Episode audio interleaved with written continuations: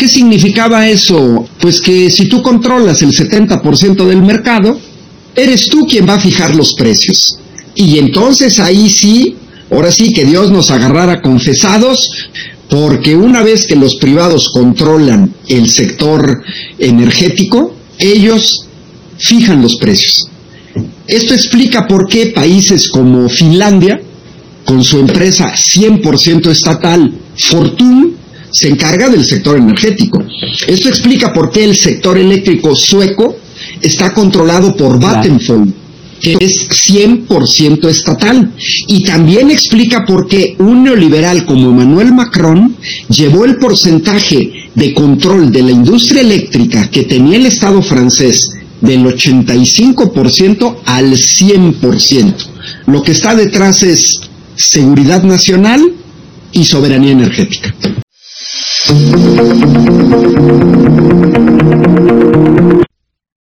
400 amparos de Iberdrola y de las empresas privadas contra casi cada punto y coma de la ley de la industria eléctrica. Esto no tendría ningún problema si tuviéramos jueces nacionalistas que realmente le, le hicieran trabajo para México. ¿Cuál es el gran problema? Pues que los jueces seguían deteniendo todas las medidas aprobadas por el Congreso con la ley de la industria eléctrica.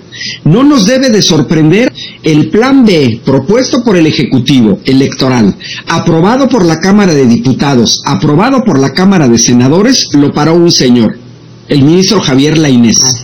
Y las medidas de la, de la ley de la industria eléctrica fueron paradas por dos jueces, uno de ellos, Juan Pablo Fierro.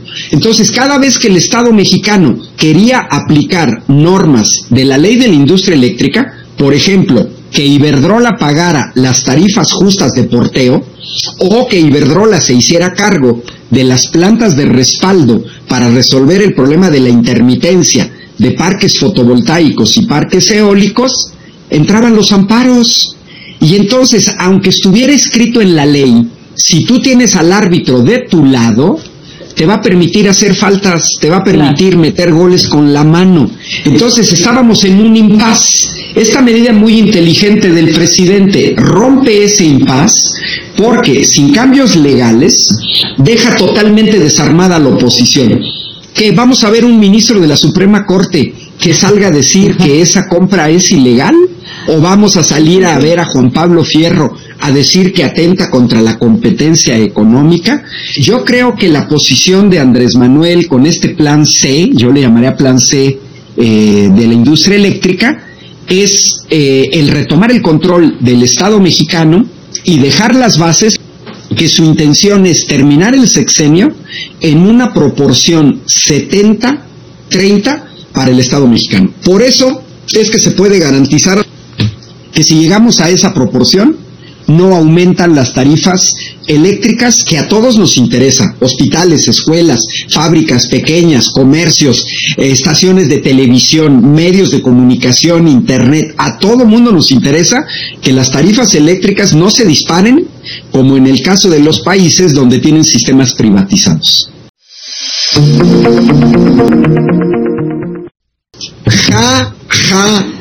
Como decía Maquiavelo hace 500 años, para que tú engañes a alguien necesitas del otro lado a alguien que se deje engañar. Iberdrola, 24 plantas, de las cuales dos terceras partes eran no de energías eh, renovables, eran de ciclo combinado. De sus 24 plantas, 16 eran de ciclo combinado. Entonces, fíjate este argumento patito de los opositores. Pues no nos vendían que Iberdrola eran energías limpias, Ah, entonces ahora resulta ser que el gobierno está comprando energías sucias de quien producía única y exclusivamente energías limpias. Se sabía perfectamente que de sus 24 plantas, solamente 10, bueno, 16, dos terceras partes, eran de ciclo combinados. Seis parques eólicos, dos parques fotovoltaicos. El Estado mexicano adquiere 12 plantas de ciclo combinado, un parque fotovoltaico. Pero el número más relevante es la capacidad de generación. Es el 80% de lo que estaba generando Iberdrola. Iberdrola generaba alrededor de 11 mil megavatios. eh, una capacidad instalada de 11.000 megavatios. Bueno, las plantas que entrega son de 8.500 megavatios. Quiere decir que Iberdrola se reduce al 20%, va a seguir operando eh, cinco parques eólicos, dos parques fotovoltaicos, que en conjunto van a generar poco más de 2.000 eh, megavatios. Iberdrola se achicó al tamaño de Mitsui, al tamaño de Saabi, al tamaño de Naturgy, que son las empresas privadas que seguían debajo de mm, Iberdrola. Que es, eso dijeron de Deer Park, que se compraba chatarra. Deer Park ya se pagó. Y, y curiosamente los que dicen que se compró chatarra se han quedado callados con el negocio de agronitrogenados que se hizo en el sexenio de Peña Nieto, donde ahí verdaderamente se compró chatarra con pérdidas de miles de millones de pesos para el Estado mexicano. Si fuera chatarra, Iberdrola no estaría en el negocio. Pues si estás en el negocio es porque estás ganando. Y mira, son plantas con una antigüedad máxima de 22 años, pero la mayor parte tienen 15 años, 12 años de antigüedad. Así es que chatarra, no. Ahora, los que dicen chatarra, ¿por qué no denunciaron en su momento que Iberdrola funcionaba con pura chatarra? Eh, eh, son soberanas tonterías. Creo que ni las... Se acabó el subsidio de un país con 60 millones de pobres a Iberdrola con tarifas preferenciales en respaldo, porteo, etc. Se acabó el subsidio. Se le pasó al licenciado de la Madrid pensar que la CFE ha permitido que no suba el precio de la luz, costo que es parte de la definición de pobreza. Para él, la compra de plantas de Iberdrola es estatismo y no soberanía nacional en un recurso que es estratégico para desarrollar, por ejemplo, la industria que ha llegado a niveles récord a México. Es como los integrantes de la Marea Rosa que se quejaban de que se hiciera un aeropuerto, un tren, una planta solar y una refinería en lugar de financiarle la tintorería a los consejeros del INE. Es el mismo resorte de siempre de la derecha. Si es extranjero, es mejor. La última mentira de Triana es que nos endeudamos, cuando cualquiera que haya escuchado al secretario de Hacienda sabe que precisamente el uso de los fondos de infraestructura evita la contabilidad como deuda. Hace un año la oposición financiada por Claudio X González votó en contra de permitirle al Estado mexicano decidir sobre su política eléctrica. Hoy que Iberdrola se despide de México y sus plantas pasan al control del Estado, vuelven a exhibir una táctica que no les ha favorecido nunca, el tomar una postura en función del presidente. Así como sus posturas no vienen de los principios, tienen que esperar a lo que hace López Obrador para posicionarse en contra. Así se la han pasado, no en este año, sino en todo el sexenio, brincando al lado opuesto del presidente sin tener jamás un plan propio o unos principios o unos argumentos. Es la táctica de retorcer la realidad para que se adapte a una fantasía que tienen que Andrés Manuel López Obrador perjudique al país y ellos vuelvan como salvadores de la situación. El único problema que tienen es que su símbolo es una senadora que se disfraza de dinosaurio. Thank you.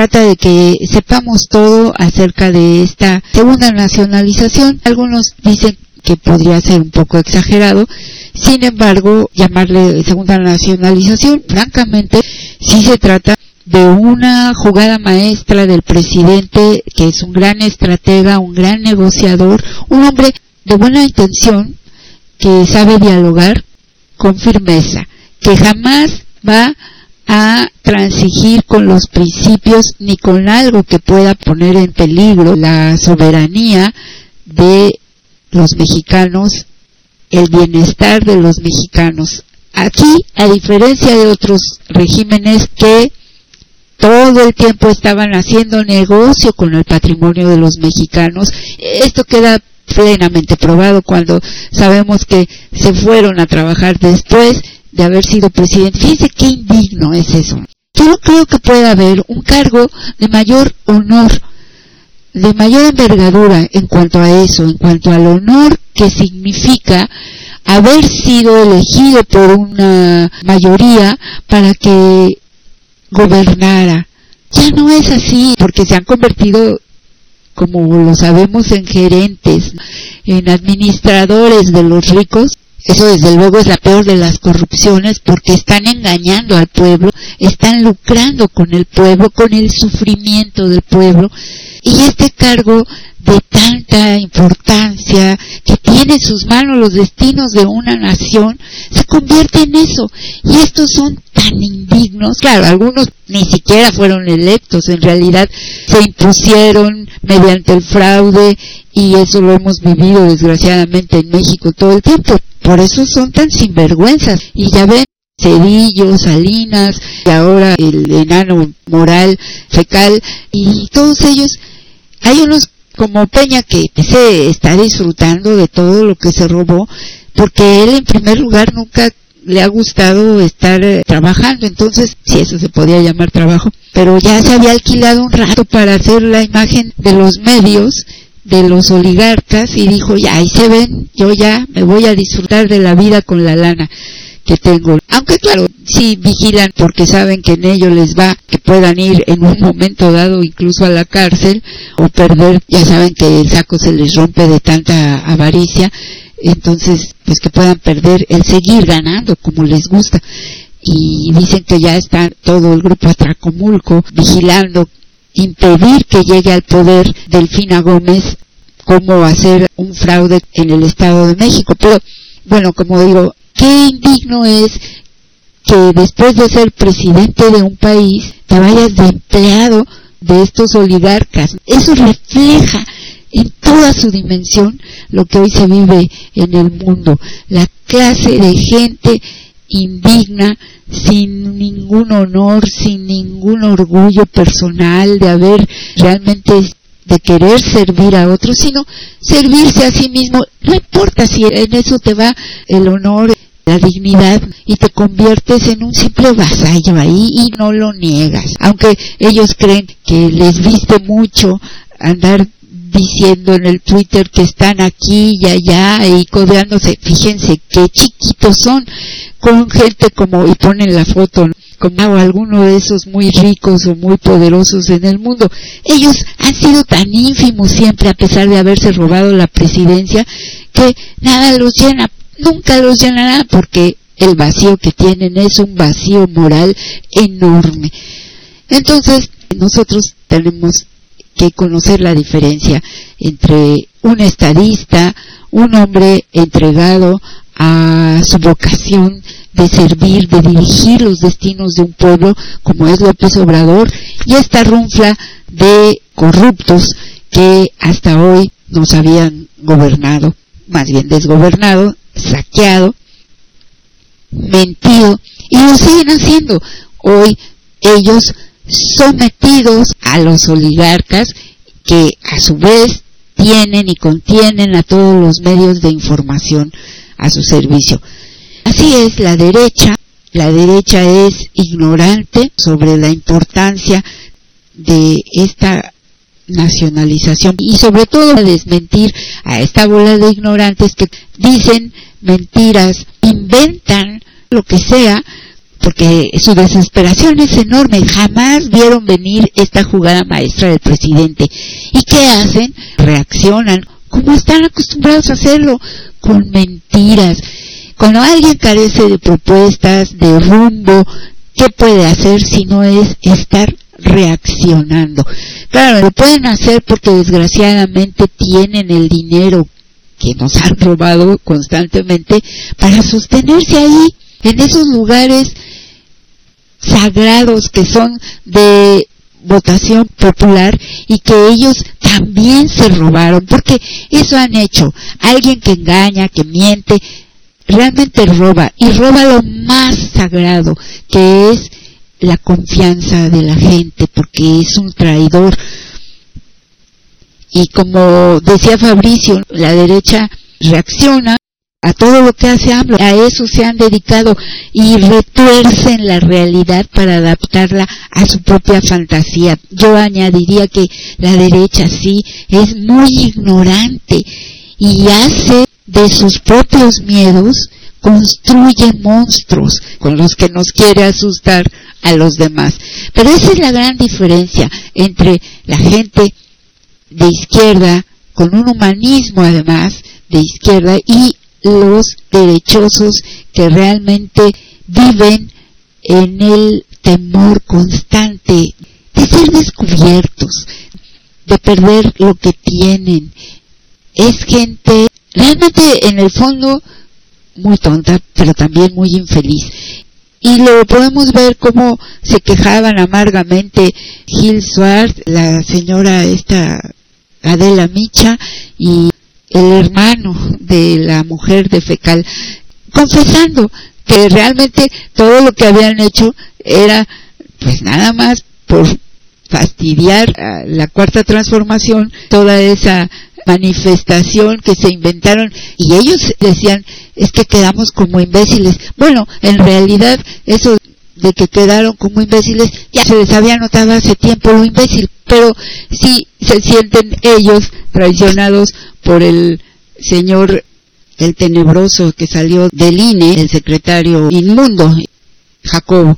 Están muy enojados porque los hizo verse como lo que son, pero ellos se descubren además diciendo, confesando, en efecto, todo esto era nada más para apoyarlo a él, a él y al otro. No porque defendieran al INE, al voto, y ahí van toda la bola de babosos rosaditos al zócalo y hoy ven al señor otro participando directamente en la cloaca que es detritus o latinos o como se llame con un impostor de los medios que trabajó para un narco como García Luna, como es Loret de Mola. Entonces, todos ya están, pero encuerados, como se dice. Hicieron ya el último jalón del velo y se quitaron lo último que les quedaba para desnudarse totalmente y que los veamos tal como son. Todavía hay gente que sin embargo se deja engañar y sobre todo aquellos que tienen esas ínfulas de que son lo que no son porque realmente no son ni ricos pero se sienten superiores a otros y entonces ahí van como carne de cañón para hacerles el caldo gordo a estos miserables. Entonces, eso es lo que hemos escuchado. Los invito a escuchar este audio que preparé para ustedes el día de hoy, aunque al rato siga comentando sobre esto y desmintiendo a esos idiotas, esa señora Dresser, pobrecita, es muy mala bailando. Yo una vez no pude dormir esa noche, fue una imagen perturbadora es muy desagradable esta pobre mujer. Por lo visto, como catedrática, nada más no. Como comentarista, es un fiasco. Y ella y un tal Triana dicen que cómo es posible que el presidente diga que comprar es nacionalizar. Verdaderamente no saben nada, ni siquiera han leído un poquito de historia contemporánea.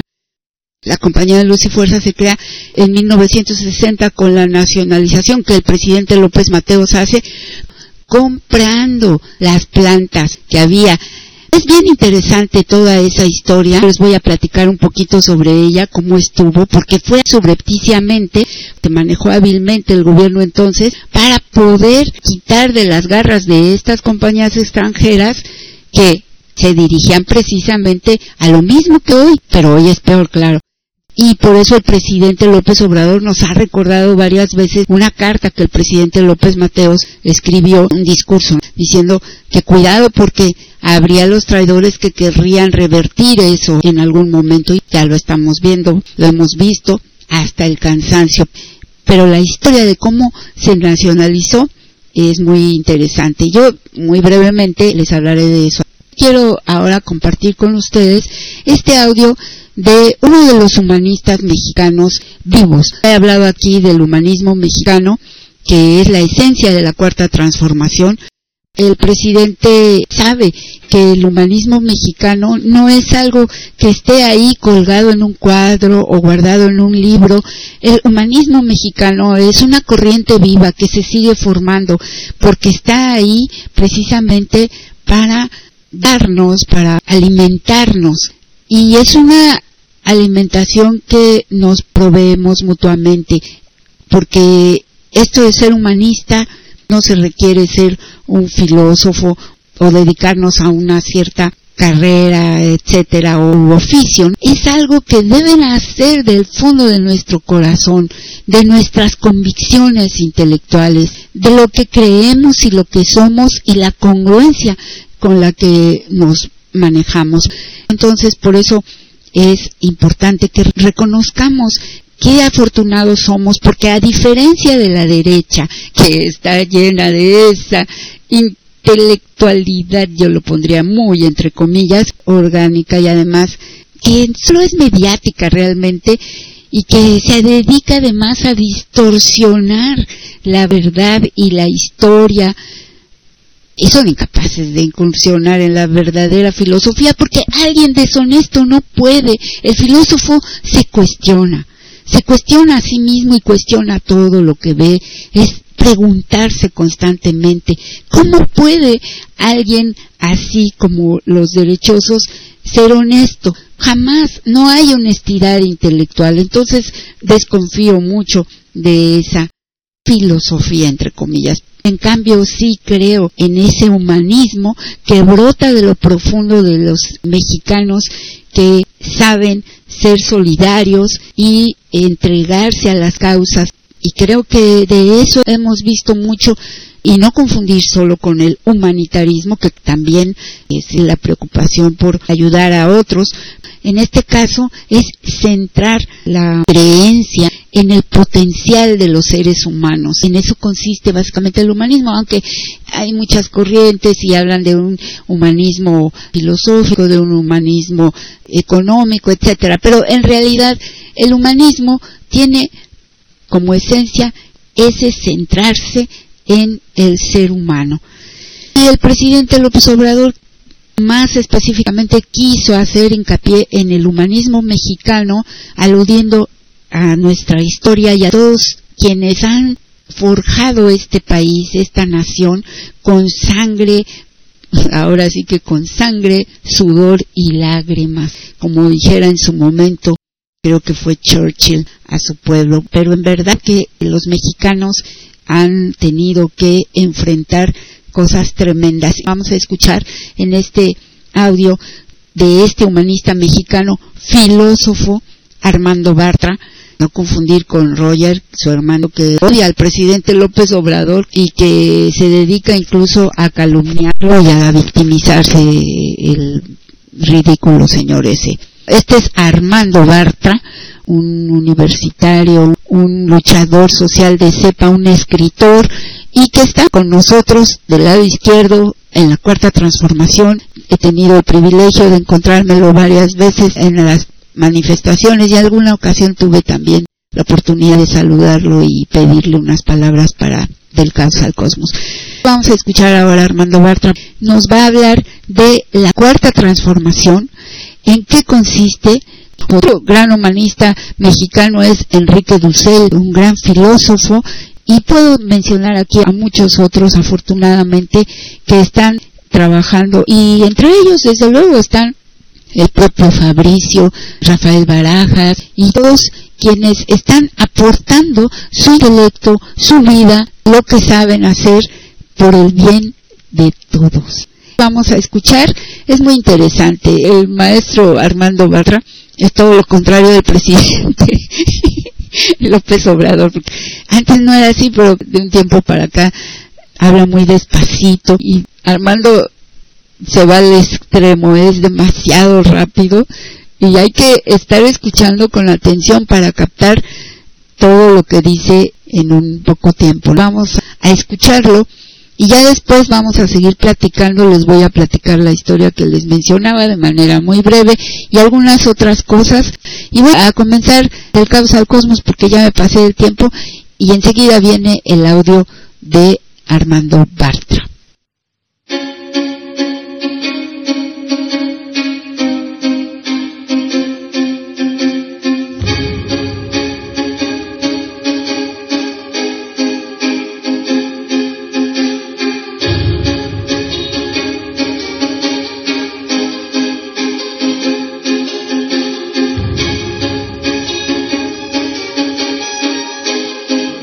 Radio AMLO.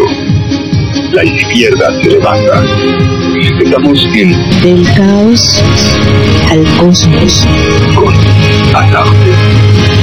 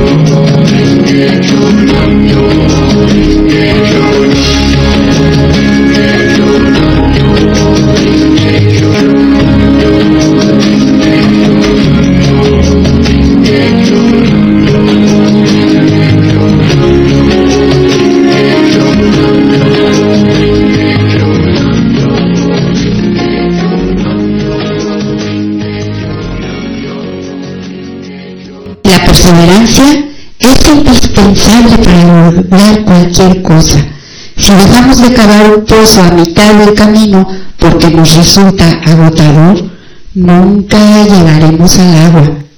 Cuando actuamos con firmeza y seguimos avanzando, sean cuales sean las circunstancias que enfrentemos en la vida, el amanecer de la victoria llegará sin duda alguna. Daisakuikera, filósofo, poeta, buscador de la paz.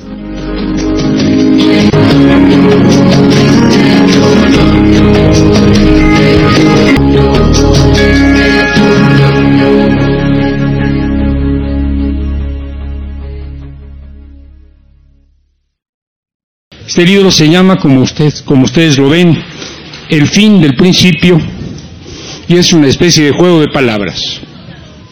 ¿El fin de qué? ¿De qué principio? El fin del principio de la que hemos llamado la cuarta transformación. Si es que, vaya, todavía, todavía despierta aplausos, si después de cuatro años y medio, cuatro años y medio ya, todavía algunos aplauden a la cuarta transformación es que no vamos tan mal. Si fuéramos tan mal, como algunos dicen, como algunos calumnian, si fuéramos tan mal, después de escuchar cuarta transformación la gente chiflaría o levantaría y se iría. La cuarta transformación está empezando, la cuarta transformación tiene cuatro años y medio, si es que entendemos que la cuarta transformación se inicia un primero de julio de 2018, cuando descubrimos, cuando supimos que éramos 30 millones de mexicanas y mexicanos los que habíamos decidido iniciar una nueva etapa en la historia de México. Esa fecha, la fecha en la que se supo, la que se depositaron los votos y se supo finalmente que Andrés Manuel López Obrador, después de dos intentos en los que se le había robado la elección, era presidente de la República o sería presidente de la República, lo era ya prácticamente presidente electo, empezó esta que hemos llamado la cuarta transformación. Una cuarta transformación que pretende iniciar una etapa histórica nueva en este país, en México. Es obvio que hemos tenido tres transformaciones anteriores, si no, no podríamos hablar de la cuarta. La primera gran transformación es la que nos hizo un país independiente, la que permitió que México fuera México y no una colonia de España. La segunda gran transformación es la reforma, la llamada reforma y las guerras de reforma. Una vez más la transformación pasó por un periodo violento desde la promulgación de la Constitución de 1857 a la que se opusieron los conservadores, como siempre la derecha, oponiéndose a los cambios favorables a los pueblos y a la mayoría del país.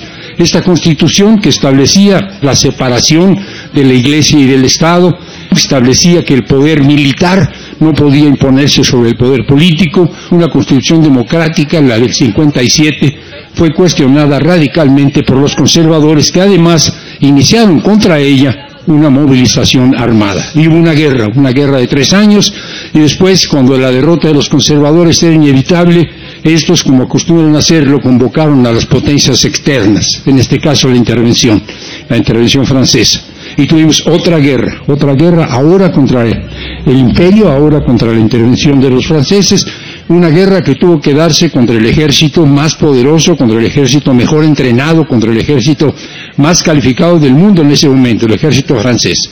Y los mexicanos, los mexicanos sin armas, los mexicanos a veces con machetes, los mexicanos como los acapuastras, combatiendo descalzos, derrotaron a este ejército. Y finalmente Benito Juárez, que se había negado a ceder el poder, que se había negado a renunciar a la presidencia, regresa a la presidencia de la República. La segunda transformación, otros diez años de guerra, decenas, cientos de miles de mexicanos mueren. La tercera gran transformación, no se las tengo que contar, es la Revolución Mexicana, la Revolución Mexicana de 1910, porque finalmente eh, el ideal de los liberales del siglo XIX no se había cumplido. Un hombre que era liberal, que era liberal por su trayectoria, porque había combatido a los conservadores en la Guerra de los Tres Años, porque había combatido y de manera heroica a los franceses contra la intervención, eh, el que todos conocemos, Porfirio Díaz, un hombre que había hecho de, la no reelección su bandera, se había opuesto a la segunda reelección de Benito Juárez, había dicho que no era correcto que el presidente de la República se reeligiera, aunque este fuera Benito Juárez y tuviera todo el mérito de haber resistido a los invasores, que se opuso a, la segunda reelección de Lerdo y que en este caso con un plan, el plan de Tuxtepec, logró que Lerdo no pudiera reelegirse. El hombre de la no reelección, todos lo sabemos, se reelige durante más de 30 años, prácticamente él solo. Y este hombre tenía que ser combatido, pero además había que combatir el régimen que había creado y había que hacer una revolución. Y lo sabemos, una revolución que duró 10 años, si nos vamos cortos, pero que duró más quizá y que dejó otra vez un reguero de sangre, un millón de muertos. Y estamos en la cuarta transformación.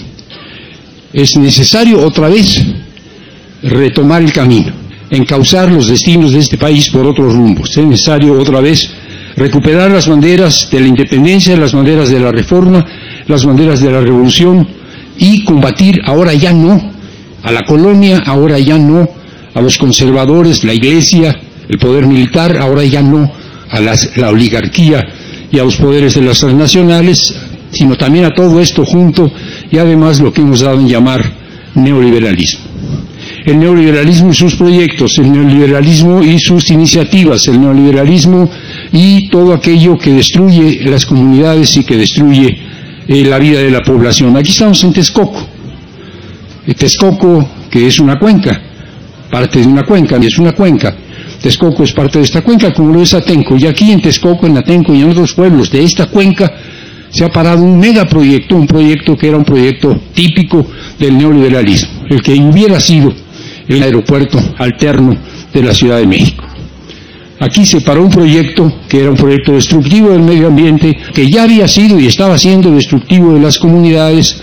Aquí se paró un proyecto que hubiera potenciado aún más la, por cierto, todavía no controlada expansión de la urbanización, la urbanización salvaje. Saben pues qué es y contra qué se enfrentan quienes luchan contra el neoliberalismo. ¿Cuál es la esencia de esta cuarta transformación para ubicar después el libro en su coyuntura? Los últimos, diríamos, dos lustros de la cuarta transformación. Si yo quisiera formular una, en dos palabras o en tres palabras, lo que es esta transformación y lo que es el combate al neoliberalismo, la fórmula tendría que ser, sigue siendo un concepto fundamental por el bien de todos, primero los pobres. No es primero los pobres y nada más, es primero los pobres por el bien de todos. No es por el bien de todos nada más, es primero los pobres por el bien de todos, por el bien de todos, primero los pobres. No puede haber bien para todos, no puede haber un país digno de ser habitado, no puede haber un país en que los mexicanos y las mexicanas de todas las clases sociales y de todas las regiones y de todas las religiones y de todos los credos políticos puedan vivir en paz si no se pone por delante primero los pobres, los intereses de los pobres, los intereses de la enorme mayoría, como ahora se dice en otros lugares del mundo, del 99%, porque realmente los muy ricos no son más que un 1%. Primero los pobres. Pero no se trata de gobernar para los pobres y excluir a todos los demás. Este gobierno, el gobierno de la cuarta transformación, el gobierno que encabeza Andrés Manuel Observador, no es un gobierno excluyente, algunos quieren presentarlo así, es excluyente de los corruptos, es excluyente de aquellos que lucran con los recursos del pueblo, pero no es excluyente de los intereses, de los diversos intereses que conforman un país. En este país todos tienen un espacio, tienen un espacio los de la clase media, los más o menos acomodados, tienen un espacio los ricos, tienen espacio los muy ricos, pero para que de verdad haya un país que puedan habitar todos los mexicanos y las mexicanas, se necesita poner por delante a los pobres. Y lo que ha hecho este gobierno en los cuatro años y medio, más o menos, que llevamos, es precisamente poner por delante a los pobres. ¿En qué consiste? ¿En qué se manifiesta esto?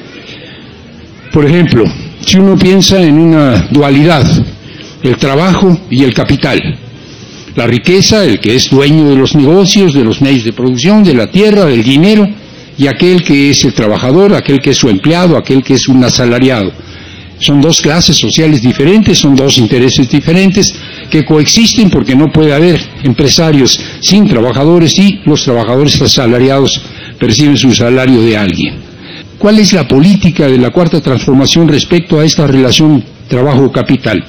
Lo que veníamos viendo era favorecer al capital a costa del trabajo. Lo que hoy tenemos es exactamente a la inversa. Me van a decir si la mayoría de aquí son trabajadores que siguen siendo pobres, que seguimos siendo pobres quienes vivimos de un salario. Ciertamente así es, pero la política ha cambiado y las cosas están cambiando paulatinamente. Por ejemplo, lo primero era la ley. No porque la ley sea lo más importante, sino porque es lo que está en manos del Estado, lo que está en manos de un gobierno y del legislativo y del ejecutivo cambiar. Había que cambiar una ley federal de trabajo si alguno de ustedes es trabajador, asalariado y ha vivido en algún sindicato o ha creído vivir en medio de una organización de carácter sindical lo sabrá, eh, la ley federal del trabajo favorecía lo que se llamó en alguna época el charrismo, lo que después fueron los sindicatos de empresa, los sindicatos que no son realmente defensores de los intereses del trabajador. Había que cambiar la ley. Hay una modificación de la ley federal del trabajo que le da libertad a los trabajadores, no solo para crear sus propios sindicatos, sino que si estos ya existen, por saber cuál es su contrato colectivo, por reconocer o no su contrato colectivo, por aceptar o no a su dirigencia. Es decir, esta ley abre la posibilidad de la democratización de los sindicatos. Hace menos tiempo, se planteó antes de la pandemia y finalmente se resolvió después de la pandemia el acotamiento del outsourcing. El outsourcing son empresas intermediarias que son los que contratan a los trabajadores de una empresa que es la verdadera, el verdadero patrón, pero que no da la cara. A través del outsourcing, el verdadero patrón no tiene que pagar impuestos, los impuestos debidos, y no tiene por qué reconocer los derechos laborales. Se acotó el outsourcing. ¿Que hay hoy más sindicatos democráticos? Pues no sé si los hay, pero en todo caso depende de los trabajadores, no del gobierno. El gobierno hizo su trabajo, cambiar la ley favorecer la libertad sindical. Hay algunos sindicatos que están moviéndose activamente, hay algunos sindicatos que están en efecto democratizándose, que están dando batallas por el contrato colectivo, que están mejorando sus condiciones salariales. Estoy pensando en el Sindicato Nacional de Trabajadores Metalúrgicos y similares de la República Mexicana, los mineros, que han estado dando batallas importantes, pero en general la clase obrera no se ha movilizado. El gobierno ha hecho lo que tenía que hacer, cambiar la ley para que ésta permitiera que los trabajadores liberaran su vida sindical. Si estos no lo hacen es un problema de los trabajadores. Lo que quiero decir es que la cuarta transformación se hace arriba, pero también se hace abajo. Y aquí abajo nosotros somos los responsables. Esa es una cuestión que tiene que ver con las leyes. La otra cuestión fundamental, el salario. Una buena parte, no la mayoría, pero una buena parte de los trabajadores de este país ganan el salario mínimo y el salario mínimo se había mantenido formalmente estancado en términos eh, monetarios, pero en términos reales descendiendo constantemente. El salario mínimo constitucional supuestamente debiera garantizar el acceso a la canasta básica y el costo de la vida garantizado por ese salario. No había tal, todos sabemos que con un salario mínimo no podía vivir una familia, se modifica el salario mínimo, se incrementa el salario mínimo, Hoy tenemos, a pesar de la inflación, que en México no es tan grave, tenemos un salario mínimo cuando menos del doble de lo que era hace 10 años, de lo que era hace 15 años. Incremento del salario mínimo, leyes que favorecen el trabajo, modificación del outsourcing. Los campesinos, los pueblos originarios, los indígenas, las comunidades rurales es probablemente el sector más empobrecido de este país, el más olvidado, el más marginado, el más humillado, el más ofendido, en muchos casos el más reprimido. En muchos pueblos, en muchas comunidades han tenido que enfrentar la represión, han tenido que enfrentar a la fuerza pública. Y este gobierno decidió que el primero eran los campesinos, que había que apoyar a los campesinos y al campo más que a la ciudad, que había que darle prioridad al campo y no a la ciudad. Vivimos en una ciudad, estamos en una ciudad Quisiéramos que en esta ciudad hubiera las mejoras necesarias en infraestructura, que hubiera en esta ciudad las inversiones necesarias para mejorar nuestra calidad de vida. Sin embargo, la prioridad deben tenerla aquellos que no disponen de las condiciones que nosotros sí tenemos en una ciudad, que no tienen acceso a la educación debidamente, que no tienen acceso debido a la salud, que tienen una vivienda precaria, que no tienen buenas vías de comunicación, que no tienen conexión a Internet, que no tienen una economía viable. Hay que poner por delante a los campesinos. Y hay en este gobierno, si alguno de por acá todavía se acuerda de lo que es el campo o tiene algún interés en el campo de este entorno, porque aquí en este entorno hay todavía algo de agricultura y no solo desarrollos urbanísticos, sabrá, por ejemplo, que hay un programa que se llama Sembrando Vida. Suena bien, pero además es un buen programa. Es un programa que además tiene mucho dinero, que es un programa que ha llegado a muchos campesinos, estamos cerca del millón de campesinos que ya están trabajando en Sembrando Vida, y Sembrando Vida es simplemente apoyar al campesino para que, si tiene una milpa, es decir, tiene una siembra de maíz, frijol, calabaza, no se quede con esa milpa nada más. Si esa milpa la apoya con árboles frutales, no solo va a tener, además de maíz, frijol, calabaza y lo que siembra para comer, va a tener también frutales, va a tener también fruta. Si han visto ustedes las milpas no de por acá que es más o menos plano, pero de otras zonas que son cerros, habrán visto las milpas en pendiente, no unas milpas sembradas así en una inclinación casi de 45 grados. Esas milpas son insostenibles. Venía yo ahora, estaba en Chiapas hace unos días, dos días, ayer regresé. Y lo que ve uno ahí en, los altos de Chiapas, por eh, San Cristóbal, las casas, lo que uno ve es eh, pedregales que fueron milpas porque cuando uno siembra milpa en pendiente, quita todos los matorrales, quita los árboles, quita la vegetación y pone únicamente maíz al piquete, es decir, con coa, lo que va a provocar es la erosión. Erosión de los suelos por el agua que corre por la pendiente y no la para nada, se la lleva. Y erosión por el aire porque cuando se acaba la milpa queda todo pelón y el aire se lo lleva. Se acaba la tierra de las milpas, hay que sembrar algo más que maíz, frijol y calabaza. Esto pueden ser frutales. Los frutales retienen el suelo y además se ponen en hilera, lo que es, quienes sabrán de esto eh, me permitirán usar este término, curvas de nivel, es decir, que sigan el nivel del cerro, con esto van a poder lograr poco a poco hacer terrazas, ustedes lo han visto, sus escalones, de modo que la tierra no se pierda. Y finalmente sembrar árboles maderables. ¿Por qué árboles maderables? Bueno, los árboles maderables de maderas duras, maderas finas, son de lento crecimiento, pero dentro de 10, 15 o 20 años van a ser una inversión para los hijos o los nietos del que los sembró. Milpa, árboles frutales, árboles maderables, sembrando vida. Y es, en efecto, sembrando vida. Un millón de mexicanos, mexicanas están participando en este programa. Producción para el bienestar. Había ya un programa de apoyo a los campesinos, les daban dinero que iba a través de las organizaciones, ahora es directamente al campesino para que no se lo roben los líderes. Es un programa que apoya a los campesinos que producen en pequeña escala, maiceros, pero también frijoleros, arroceros, pero también trigueros, pero también productores de caña, de café y de leche, si no estoy equivocado. Es un apoyo monetario, diríamos, está bien un apoyo monetario, pero eso no cambia las cosas, y ciertamente un apoyo monetario no cambia las cosas. Pero en ese programa que se llama Producción para el Bienestar, hay un intento de crear lo que se llama una transición agroecológica. Quizás algunos han escuchado ese término, transición agroecológica significa pasar de un modo de cultivar que está envenenando los suelos, que está acabando la tierra, que está contaminando las aguas, que está enfermando al productor y que está enfermando también al consumidor a una manera amable, a una manera sostenible, a una manera ambientalmente sostenible, que se puede lograr con recursos muy modestos, porque además cultivar bien es más barato, más trabajoso, pero más barato que hacerlo con química. Este es lo que está haciendo hoy, en parte, porque no llega a todos los productores, quizás son más de un millón, el programa de, de producción para el bienestar. Y voy a dejarlo ahí. Este gobierno está apoyando a los campesinos. Me podrán decir, igual que los obreros, sí, pero no tenemos autosuficiencia alimentaria. Hoy estamos importando, estamos importando maíz, estamos importando frijol, en mayor proporción todavía arroz, en mayor proporción todavía trigo, eh, el maíz ciertamente estamos importando el maíz amarillo, no es el que nos comemos, es el que nos damos, eh, usamos como forraje.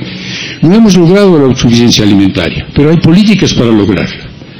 La diferencia con los gobiernos anteriores es que las políticas no eran para lograr la soberanía y la autosuficiencia alimentaria, sino que eran políticas para desmantelar la agricultura nacional y la agricultura campesina, salvo la de exportación, e importar los granos básicos. Importar salía, decían ellos, más barato que producir. Era más uh, económico, era más rentable que los campesinos mexicanos se fueran a Estados Unidos a trabajar y que nosotros compráramos en Estados Unidos los productos agrícolas que podíamos haber producido aquí. Era la lógica de los neoliberales. Esto ya cambió. Primero los pobres significa primero el trabajo y no el capital, primero los campesinos y el campo y no la ciudad, primero el norte, decían los neoliberales. Lo que tenemos es nuestra gran ventaja comparativa, 3.200 kilómetros de frontera con la mayor potencia económica y militar del mundo con Estados Unidos. Esta es nuestra ventaja, esto es lo que tenemos que utilizar para potenciar a nuestro país, nuestra vecindad con la gran potencia del norte. Y esto significó acuerdos que no eran acuerdos favorables al país, significó una apertura indiscriminada y esto está cambiando. Primero el sur, primero el sureste, significa que hay que hacer inversiones en donde no se hacían inversiones, que hay que impulsar infraestructura donde no se construía infraestructura, que hay que generar empleos donde no se generaban empleos, que hay que, pues, hacer esfuerzos por llevar servicios a donde no se llevaban servicios. Y esto se ha expresado en algo que a algunos no les gusta, que a algunos les parece peligroso, que ciertamente lo es, megaproyectos. Hay un megaproyecto, que es decir, un proyecto grande, que es el Tren Maya. Algunos piensan que el Tren Maya es destructivo, algunos piensan que el Tren Maya va a acabar con la selva, algunos piensan que el Tren Maya va a acabar con la, las comunidades campesinas, algunos piensan que el Tren Maya va a destruir los restos arqueológicos. Esto no es así, o más bien dicho, esto no tiene por qué ser así si nosotros cuidamos el desarrollo de estos proyectos. Cualquier proyecto que haga el gobierno, cualquiera, pequeño, grande, megaproyecto, mini proyecto, va a ser destructivo, va a ser negativo, va a ser contrario a los intereses de la gente si la gente no se involucra. Muchos amigos míos dicen, no pasará, nos amparamos contra el proyecto. Y esto significa que el proyecto pasa y que ellos no participan. Ampararse contra el proyecto es tratar de pararlo, nada más. Lo que hay que hacer es entrarle. No es un proyecto de mala intención, no se trata de destruir la selva, evidentemente, no se trata de acabar con las comunidades, evidentemente, pero puede suceder. Nada nos garantiza que los grandes empresarios turísticos no se monten sobre el proyecto y acabemos con puros hoteles Marriott. Acabo de, de platicar con un grupo, son 230 cooperativistas de Yucatán, Campeche, Quintana Roo, que ofrecen servicios turísticos. Todos ellos, no, el 80% de ellos mayas, el 60% de ellos mujeres, que ofrecen servicios turísticos que llaman ellos comunitarios. Son 270, 250, no sé, no tengo la cifra. Están organizados, acaban de sacar, ¿cómo se llama esto? Una, no es una licencia, es un reconocimiento de que su turismo es ambientalmente sostenible. Ellos pueden y quieren aprovechar el tren Maya. Ellos quieren ofrecer servicios turísticos a los que van a llegar de fuera. Y estos servicios turísticos serían servicios turísticos no de tipo Marriott, sino que serían servicios turísticos a lo campesino. Quiero decir, si llega un gringo, un francés, un holandés, un japonés, que lo que quiere es conocer la cultura de este país que es distinta a la suya, conocer el modo de vida de este país que es distinto al que ellos tienen, conocer a los campesinos y a los indígenas mexicanos, ver lo que comen, ver dónde viven, ver cuál es su cultura y de dónde viene, conocer las ruinas, lo pueden hacer con un turismo suave, con un turismo en el que los propios eh, campesinos van a producir la comida y la van a servir, y no con un turismo sanitizado tipo, tipo Marriott. Esto es posible. Que vaya a ocurrir o no depende de nosotros. Y para irme acercando al final, esto y otras cosas ha tenido que emprender este gobierno. Estas otras cosas voy a mencionar tres nada más. Uno es mover al elefante reumático. Si no han oído ustedes hablar del elefante reumático, no sé en qué país viven, porque Andrés Manuel López Obrador se ha dedicado a insistir que el Estado mexicano, es decir, este aparato enorme, este gigantesco, este aparato eh, burocrático, con instituciones, con recursos, con leyes, con personas, con empleados, con riqueza, con presupuesto, era un elefante reumático. El Estado mexicano no se movía, se movía mal, se movía lentamente y además se movía en una dirección que no era la deseable. Y hay que mover este elefante reumático y en la dirección correcta. ¿Por qué no se movía? Bueno, teníamos en primer lugar la corrupción. Nadie, nadie que vive en este país no se ha dado cuenta de que hay corrupción en el Estado. Hay dije, no dije había, porque sigue habiendo. Hoy se combate, cuando menos hoy se combate. Y los que la combaten no son corruptos, que es la diferencia. Podemos decir que Andrés Manuel no ha sido tan exitoso como todos quisieran, erradicando la corrupción. Lo que nadie puede decir es que Andrés Manuel es corrupto. Y piensen ustedes en cualquier gobernante anterior a él y podemos decir que no combatió la corrupción y muy probablemente estaba involucrado en la corrupción. Se está combatiendo la corrupción que no permite que el Estado mexicano funcione, se está combatiendo eh, el dispendio un Estado que desgasta, que gasta los recursos en, lujos, en burocracia inútil, en instalaciones, es un Estado que no cumple su función, dispendioso, corrupto, ineficaz. Mover el Estado, mover este elefante reumático suena bien, se está moviendo, pero es un elefante reumático que no tiene colmillos. Los colmillos son necesarios para abrirse paso en la selva, los colmillos son necesarios incluso para mover, para mover los alimentos, los colmillos son necesarios para defenderse. Y este elefante reumático del Estado mexicano no tenía colmillos. El Estado mexicano había renunciado en manos de los neoliberales a los recursos necesarios para poder tomar decisiones soberanas. El Estado mexicano no podía decidir sobre la economía, no podía de de decidir sobre la industrialización, el Estado mexicano no podía decidir sobre la política energética, no podía tomar decisiones, había vendido su soberanía, le había quitado la soberanía al Estado mexicano y quitársela al Estado es quitársela al pueblo, porque la soberanía del pueblo se ejerce a través del Estado y los gobiernos. Un elefante reumático y sin colmillos, había que mover al elefante y darle colmillos, recuperar soberanía. Hemos estado y no la ganamos en una batalla por la soberanía energética, ¿no? tratamos de evitar que sean las transnacionales las que lucran con los recursos que permiten generar energía en este país, tanto los de la energía que viene del petróleo como las de las eólicas. Y la batalla no se ganó por completo. Tenemos una ley, pero no tenemos un cambio constitucional. Es una batalla que hay que dar porque el, el elefante recupere sus colmillos. En eso estamos. Llevamos cuatro años y medio. Andrés Manuel Observador ha dicho reiteradamente que estamos sentando las bases, poniendo los cimientos de la cuarta transformación. Que esto no es el todo de la cuarta transformación, sino simplemente los requisitos previos, los pasos incipientes y necesarios para echar a andar una transformación histórica de largo plazo. Y se nos termina el sexenio, y Andrés Manuel ya dijo hasta el aburrimiento que él se va a ir, se va a ir, hay que decirlo, a la chingada, así se llama el rancho, en Palenque, y que no va a hacer de ninguna manera lo que fue en su momento Calles, Calles gobernaba, aunque no fuera él el presidente. El observador sabe algo de historia, y yo no voy a ser como Porfirio Díaz, pero tampoco voy a ser como Calles, voy a ser como Lázaro Cárdenas. Eh, Andrés Manuel dice, no, vamos a ser como Cárdenas, nos vamos a retirar, nos vamos a marginar. Eh, esto es lo que nos espera. Nos espera un segundo periodo de la cuarta transformación, esto creo yo, un segundo sexenio, cuando menos, de la cuarta transformación. Pienso que las posibilidades de que la derecha recupere el gobierno son mínimas o nulas, pero lo que no tenemos es el contenido de esta cuarta transformación en su segunda etapa.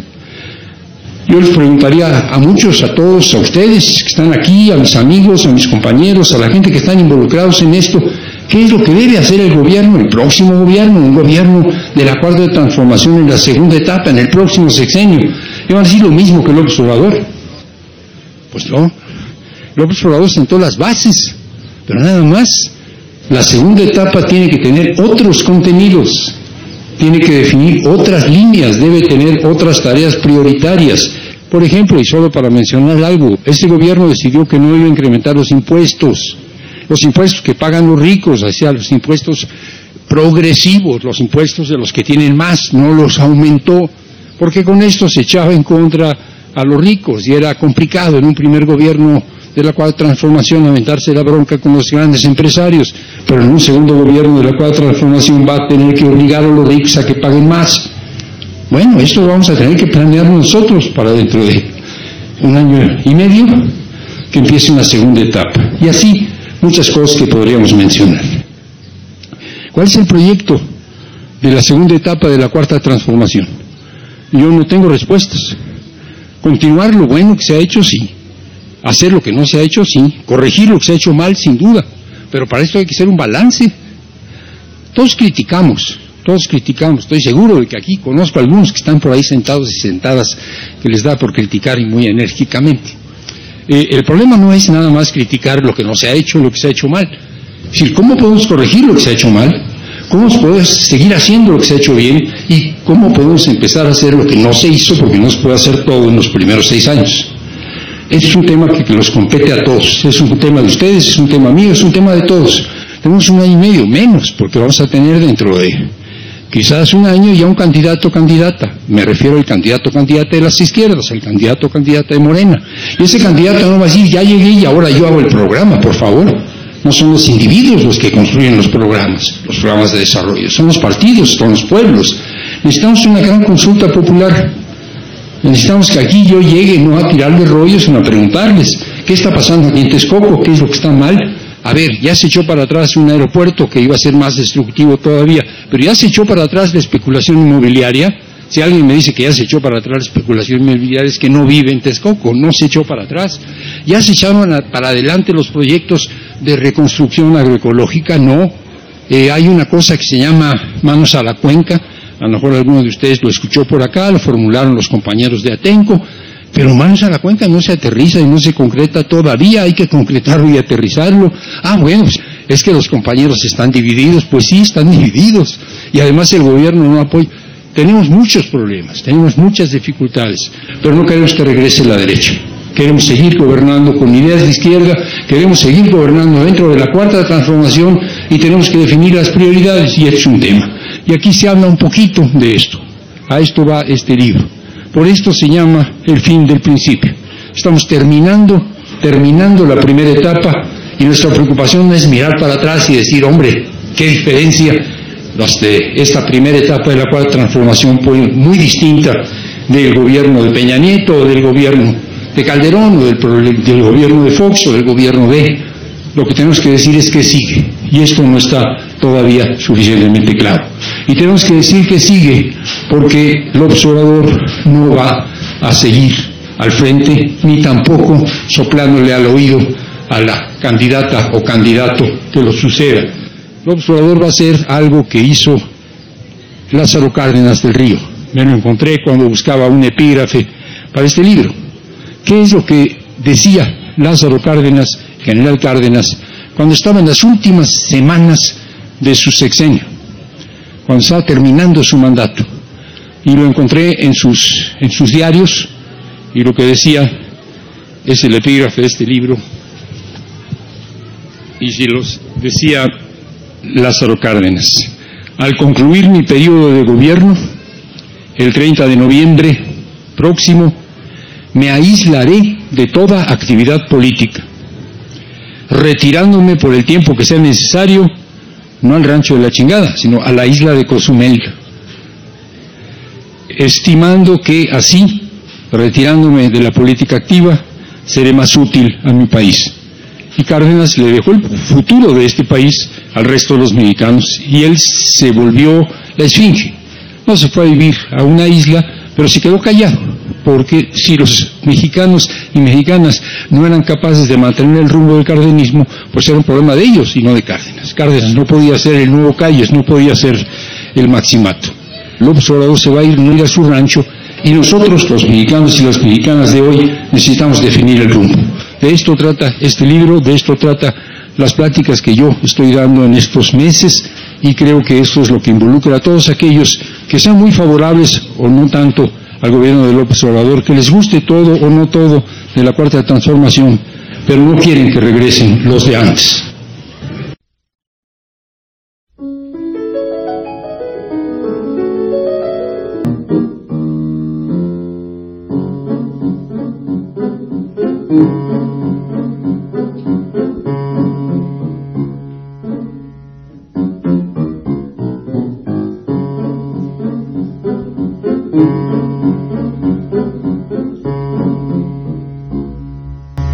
Como escucharon ustedes, nos toca a nosotros. Y lo que hay que retomar de lo que dice, recomiendo leer el libro, eh, se puede obtener a través de Internet, ustedes lo pueden descargar gratuitamente.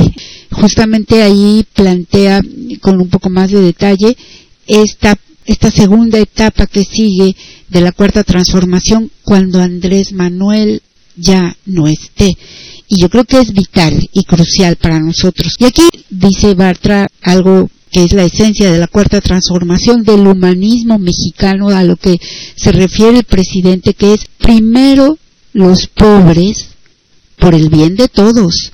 Por eso hace la aclaración, es que la prioridad son los pobres, pero es para el bien de todos por el bien de todos, primero los pobres, pero sin excluir a nadie. Habla aquí también de lo que ha logrado esta transformación en la que se sentaron las bases en esta primera etapa, que es la democratizadora ley que permite el libre sindicalismo. ¿Y de quién depende que esto se cumpla? De los sindicalizados, de los sindicatos. Ya ven ahora que volvieron a escoger a uno de esos líderes charros. ¿Por qué? Pues ellos tuvieron plena libertad. El presidente no intervino, no intervino nadie en petróleos. Y sin embargo ellos, ellos escogieron. Entonces ahí también hay que asumir las responsabilidades que cada uno tenemos como ciudadanos. ¿Qué más hay? Entre otras cosas, en esta primera fase de la cuarta transformación, la prohibición del outsourcing, que era algo que no solamente perjudica porque no pagan impuestos, sino que no les reconocen derechos a los trabajadores. Eso con esta primera etapa de la cuarta transformación se prohibió. Luego está el incremento al doble del salario mínimo, que no se había hecho en décadas. Los programas para campesinos, como Sembrando Vida, que lo dice claramente Bartra, pues sí, no es suficiente, hace falta más, pero por lo menos se está haciendo algo y se está protegiendo al campo mexicano y se está buscando la soberanía alimentaria que es importantísima, tanto o más que la energética. Yo creo que ahí van a la par. Se está rescatando el campo. También estos programas del bienestar que están precisamente yendo a los más desprotegidos, a los que nunca se volteó a ver y todo eso es algo que nunca tampoco se había hecho porque cuando les llegaba la ayuda directa había estos programas que ya sabemos la estafa maestra cuántos se han robado pero además se hacían clientelares y eran para aquellos a quienes les condicionaban el voto. Acá la cosa es constitucional y nadie está obligado a votar por Morena si quiere tener, acceder a estos programas. Pero es un hecho que si gana la derecha, a ellos no les gustan estos programas y harán hasta lo imposible por revertirlos. Ya han modificado la constitución antes, ya han comprado voluntades con sus moches que les dicen, eso es compra de voluntades, lo vuelven a hacer porque ya vimos que para eso sí se unen. Se unen incluso estos traidores del PRD que se dicen de izquierda, no tienen vergüenza. Se une la derecha recalcitrante con esta derecha nueva, eh, o sea, la derecha recalcitrante que siempre ha sido el PAN, con esta nueva derecha que es el PRI, porque alguna vez fue revolucionario, hoy no queda nada. Se volvieron neoliberales y en ese momento afianzaron su amaciato con el PAN. Estos programas, repito, son constitucionales y no condicionan a nadie. Quienes siempre han condicionado, yo te doy, pero tú me das, ha sido la derecha, ha sido el PRI corrupto, el PAN corrupto, y hoy eso que las migajas que quedan del PRD corrupto también están los megaproyectos. Y aquí dice algo muy importante. Todo esto que se ha hecho es enorme. No solamente el tren Maya, que tiene reconocimiento mundial como una obra magnífica, sino que carreteras, el tren transísmico, el aeropuerto Felipe Ángeles, desde luego, el tren a Toluca que se está terminando y que pues prácticamente es una obra de este gobierno porque se va a gastar mucho más de lo que se gastó, todo se lo robaron antes y la construcción real pues se está haciendo durante este sexenio, durante esta cuarta transformación. Nos llama la atención en la cuestión de el cuidado del medio ambiente, Armando Bartra, y se refiere lo importante de que el proyecto no tiene por qué ser malo, pero puede llegar a serlo si lo descuidamos. Allá la gente está cuidando, las comunidades indígenas, eh, los locales, están de acuerdo con el proyecto porque les va a traer mucho progreso, pero ellos también tienen que estar al pendiente y cuidarlo, y por eso se requiere ese turismo, el turismo local que privilegia el desarrollo sostenible, sustentable. Pero finalmente, si las empresas voraces, como siempre, se adueñan de esto, ese es el peligro. Y ahí es donde tenemos que estar siempre pendientes como ciudadanos.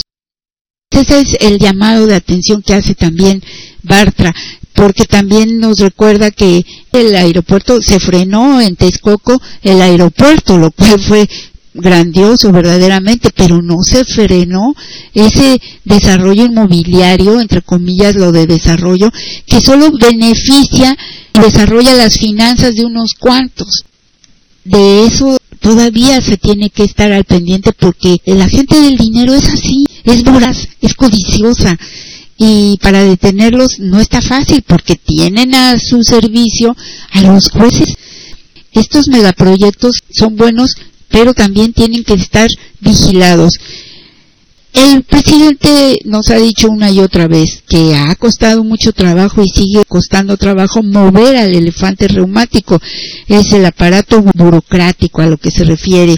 es este aparato que se mueve lento, mal y que va en la dirección equivocada. Y entonces lo tenemos que redirigir. Y el Estado mexicano también, con todas estas modificaciones a la ley, a la constitución, arbitrarias, arteras que realizaron, le cortaron los colmillos porque ya le quitaron la capacidad de decisión sobre su soberanía, las cuestiones más importantes. Entonces ellos lograron pasar sus contrarreformas y entonces ahora se ha buscado retomar el espíritu de la ley de la Constitución, pero nos han estado bloqueando. Y cuando por fin logramos una mayoría también, ¿qué pasa? Nos bloquean judicialmente. Aquí tenemos que ganar esta batalla constitucional. Quiero cerrar con esta pregunta importantísima que nos deja Armando Bartra. ¿Qué nos espera en el segundo periodo de la cuarta transformación? Y aquí la pregunta es, ¿cuál es el contenido? ¿Qué hay?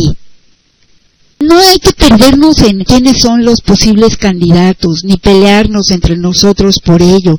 Claro, es importante ver pues sí, su trayectoria y qué están haciendo, porque de ahí podemos también deducir hacia qué rumbo se dirigirán. ¿Qué es más importante para ellos? ¿La gente?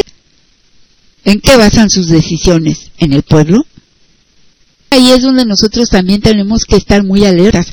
Pero dice Bartra, ¿qué debe hacer el gobierno en la segunda etapa? Sin duda dice, pese a todo y a todos estos ataques, tenemos asegurado que no regrese la derecha, pero no nos confiemos, porque ya sabemos que son capaces de todo. Miren ahora, por ejemplo, con esta jugada maestra del presidente, andan tan coléricos que lo único que pueden hacer es justamente lo que han hecho todo el tiempo, desvirtuar todo, mentir, y como tienen todos los medios de información electrónicos y escritos a su favor, bajo su, son los vasallos de los oligarcas, y ellos mismos son oligarcas, pues, se han hecho de mucho dinero, entonces ellos mienten flagrantemente, y lo que antes era el non plus ultra, Iberdrola, ahora son fierros viejos.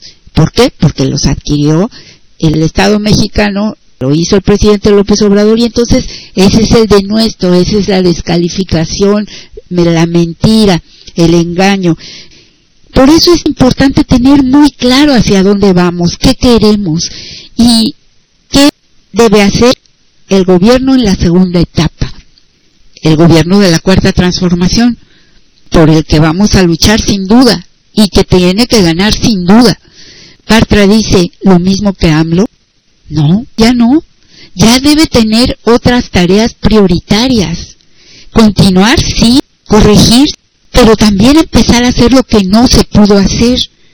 Antes que todo, hay que hacer un balance de lo hecho. Y entonces, él pone, por ejemplo, y solo nos queda año y medio, dice, porque acuérdense que López Obrador ya tenía un proyecto de nación, desde hace años y lo fue, es decir, se fue añadiendo cosas al momento de llegar a esta etapa de esta tercera vez en la que por fin le reconocieron su triunfo, pero él ya tenía el proyecto, pero además en esta ocasión hubo una convocatoria para el proyecto de nación y hubo participación de mucha gente. Eso es lo que ahora tiene que haber.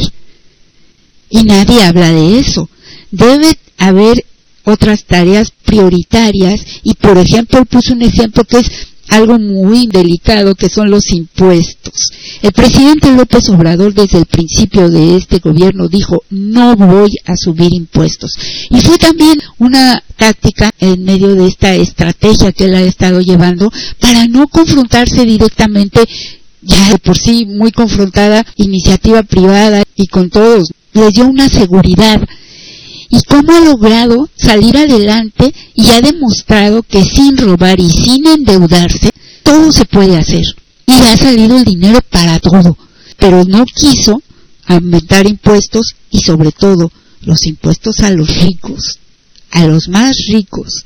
Eso no lo tocó. Y ya tocará a esta segunda etapa hacer una reforma fiscal a fondo que no dañe a las mayorías pero que sí grave. Y esta es una situación que se viene dando en todo el mundo. En Estados Unidos tampoco pagan impuestos los ricos, lo dijo el propio Biden. Y en Europa pasa exactamente igual. Y los ricos son tan codiciosos. Miren, en Europa a un artista francés muy rico que no quería pagar los impuestos, entonces se cambió de nacionalidad hasta se hizo de otro país con tal de no pagar impuestos. Así son. Es una cuestión difícil en todo el mundo, pero hay un consenso entre todos los economistas, humanistas sobre todo, que dicen no es posible que los ricos sigan sin pagar impuestos y además lo que deben de pagar. Porque ellos se la sacan diciendo que tienen fundaciones y son filántropos. No señor. Es que tienen que pagar lo que les corresponde y ellos son enormes sus fortunas, pues así mismo deben ser los impuestos. Este es un terreno pantanoso, claro, en México para un gobierno que recién llegaba con todo en contra, además. Pero esta es, esta será la segunda etapa. Aquí se requiere ser muy inteligente, tener estrategia y contar con el apoyo del pueblo. En este proyecto hay que continuar, hay que corregir y hay que empezar a hacer lo que no se hizo. El candidato, por supuesto, no va a hacer el proyecto él solo. El proyecto tiene que tener como base una consulta popular. He ahí que eso también lo elevó a rango constitucional el presidente López Obrador para que el pueblo tenga la oportunidad de declararse, de manifestarse en una forma de democracia directa que es la consulta popular sobre los temas que le atañen directamente. Esta consulta popular también debe estar en quien vaya a ser el que esté aspirando a continuar la obra de la cuarta transformación, por supuesto al seno de Morena. Esto es lo que decía Bartra y definir prioridades. Esta es la pregunta. ¿Qué sigue?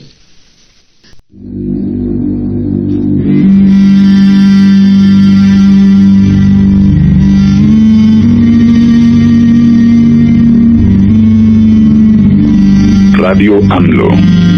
La izquierda se levanta. Estamos en Del caos al cosmos. con Azarte. Y les quería comentar que ya ven que están vueltos locos.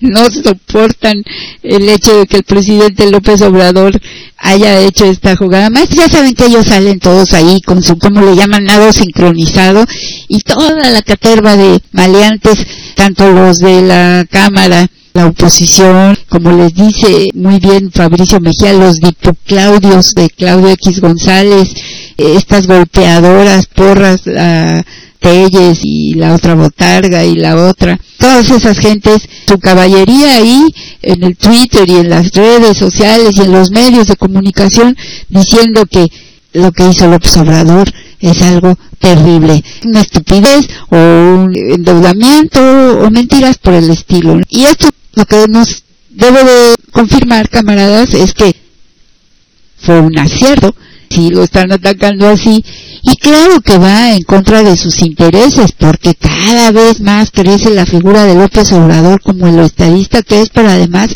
manejando maravillosamente la economía haciendo cosas que favorecen al pueblo y por supuesto eso quiere decir que la gente va a seguir votando por el partido que le beneficie más, en este caso Morena. Dice a este respecto un español, pero no cualquier español, Juan Carlos Monedero, un camarada, un periodista, una persona que fue fundador en España del partido Podemos, militante de izquierda de muchos años, que ha venido varias veces a México, un gran tipo. Juan Carlos Monedero pone aquí un tweet que dice, Iberdrola fue a México pensando que lo que hacía en España, allí lo repetía. Y todas las marrullerías y maldades que hace en España, lo repetiría aquí en México. Como había puesto en la nómina al expresidente Calderón, un sinvergüenza, dice Juan Carlos Monedero, creía que ya estaba todo hecho. No ha contado con que López Obrador es de otra madera. Sana envidia. Le da envidia, pues sí, porque ahora les está yendo muy mal a los españoles. Iberdrola es la segunda compañía más importante del mundo y la más importante en Europa de materia de energía, producción de energía. Se sienten los dueños del mundo y les importa poco hacer sufrir a sus propios paisanos españoles. Los españoles están de veras en una situación precaria y allá es peor porque el clima cuando hace frío es terrible y con qué pagan la calefacción y cuando hace calor también es excesivo. Están muy mal los españoles, hasta estaban haciendo estufitas de leña y esto va en serio porque es que la gente no puede pagar. Entonces, Juan Carlos Monedero elogia así a nuestro presidente López Obrador. Así que están inventando de todo. Iberdrola tenía 24 plantas en México. Si no fuera negocio, ¿por qué estaba ¿Y por qué hubo tantos problemas? El presidente fue muy firme y muy claro y les dijo, México no es tierra de conquista, aquí no van a venir a mangonearnos. Bueno, pero Iberdrola sigue conservando 11 plantas.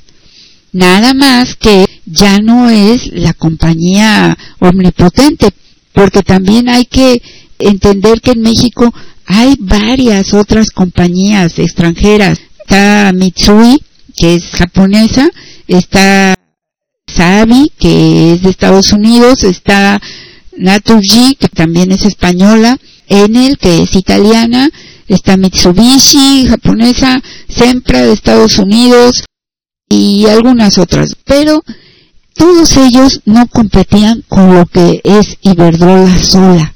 Ahora queda Iberdrola con 11 compañías, pues casi a la par de las otras compañías extranjeras ya se le quita ese poder, pero México recupera soberanía en ese sentido, ya nada más está produciendo la Comisión Federal de Electricidad el treinta y tantos por ciento contra el sesenta y tantos que produce Iberdrola. Entonces, ahora el presidente lo dijo, se recupera esto y qué va a pasar, que México para fines del sexenio estará produciendo el 70 contra el 30. Si eso no es recuperar soberanía energética, entonces, ¿qué es? Pero no hay que olvidar que desde el 2000 se empezó a violar la Constitución, se empezó a violar el artículo 27, siempre hubo violación del artículo 27, por eso le surgía reformar la Constitución y darles así validez a los contratos leoninos que había desde el año 2000 y que se estaba violando flagrantemente el artículo 27 constitucional, pero entonces en el 2013 se reforma, acuérdense de los moches y todo eso. Y la Suprema Corte de Justicia de Nación es cómplice del saqueo a la nación, porque no hoy que les concede amparos violando la Constitución flagrantemente porque no tendría por qué conceder amparo en la materia en la que los está concediendo la mayoría de ellos no hizo nada para detener el saqueo, ni nada dijo cuando se violaba flagrantemente el 27 constitucional. Y tampoco lo declaró inconstitucional cuando lo reformaron a través de los moches, hicieron mayoría y reformaron la constitución. Entonces, hoy, este es un golpe que no se esperaban por parte del presidente y obviamente están muy rabiosos. Y miren, en lo que dicen. En el país, por ejemplo, Iberdrola vende activos en México a una empresa pública tras sus enfrentamientos con López Obrador. Fíjense cómo lo manejan en España. La compañía suscribe un acuerdo de intenciones con México, Infrastructure Partners, valorado en 5.500 millones de euros para desprenderse del 80% de su negocio de generación de energía. Y luego el Universal de México, bueno, dice venta de Iberdrola se adelantó a expropiación, según expertos. Ahora, ¿cuáles sean esos expertos? Pues quién sabe. La falta de conexión al sistema eléctrico nacional obligó a la firma a vender, afirman. Otra versión, Los constantes señalamientos en las conferencias, fíjense, no, sí, sí, es que Andrés Manuel es un malote de las conferencias del observador, pero sobre todo el permanecer sin interconexión al sistema eléctrico nacional llevaron a Iberdrola a vender 13 de las 27, eran 24 plantas que opera en México, aseguraron analistas. Esta venta no es conciliación, es la consecuencia de mucho desgaste de Iberdrola, aseguró la especialista en Derecho Energético y socia fundadora de Brilliant Energy Consulting, Miriam Gronstein. Para la empresa española significa una reducción sustancial de su participación en el mercado mexicano y debilitar su posición en el país. Aquí, finalmente, aceptan que esto le da ventaja a México. Pues eso es parte de lo que dicen aquí. A ver qué dicen acá. Iberdrola vende el 80% de sus activos en México tras señalamientos del gobierno de AMLO en Publimetro. Claro que antes no había tantos medios y los chismes y las mentiras no tenían tanta difusión. Cuando se nacionalizó por primera vez la industria eléctrica en nuestro país. Claro, van a estar diciendo que México hizo mal, hizo bien, a nadie se va a dar gusto porque siempre es así cuando un país pretende beneficiar a sus gobernados, darle soberanía a su nación, los intereses económicos, los intereses de grupos, son los que salen a colación. La primera generación de energía eléctrica en México fue a fines del siglo XIX. La primera planta generadora que hubo en México fue en 1879 y se puso en León, Guanajuato. Utilizada para una fábrica textil, por supuesto extranjera, que se llamaba la Americana. En 1889 ya operaba la primera planta hidroeléctrica en Chihuahua Después, durante el gobierno de Porfirio Díaz, se otorgó al sector eléctrico el carácter de servicio público, pero en, 1937 ya tenía 18.3 millones de habitantes México, imagínense, 18.3 millones de habitantes, toda la república, de los cuales únicamente 7 millones contaban con electricidad. Hay que ver la proporción de esa época. Falta un año para 1938 con Cárdenas, la nacionalización del petróleo, qué diferente circunstancia a la que es hoy con 130 millones de habitantes. Y con los problemas recrudecidos, los que ya existían, los que se fueron dando por la corrupción y el neoliberalismo y a los que hoy tenemos que enfrentar. Pues estas empresas privadas que proveían de energía The Mexican Light and Power Company, de origen canadiense, el consorcio de American and Foreign Power Company y la compañía eléctrica de Chapala en el occidente, pero las tres eran extranjeras. Entonces estas compañías tenían concesiones e instalaciones y solo funcionaban regionalmente. Así que había muchas interrupciones de luz y las tarifas eran muy elevadas. En 1937 el gobierno federal creó la Comisión Federal de Electricidad que tenía por objeto garantizar y organizar el Sistema Nacional de Generación y Distribución de Energía Eléctrica.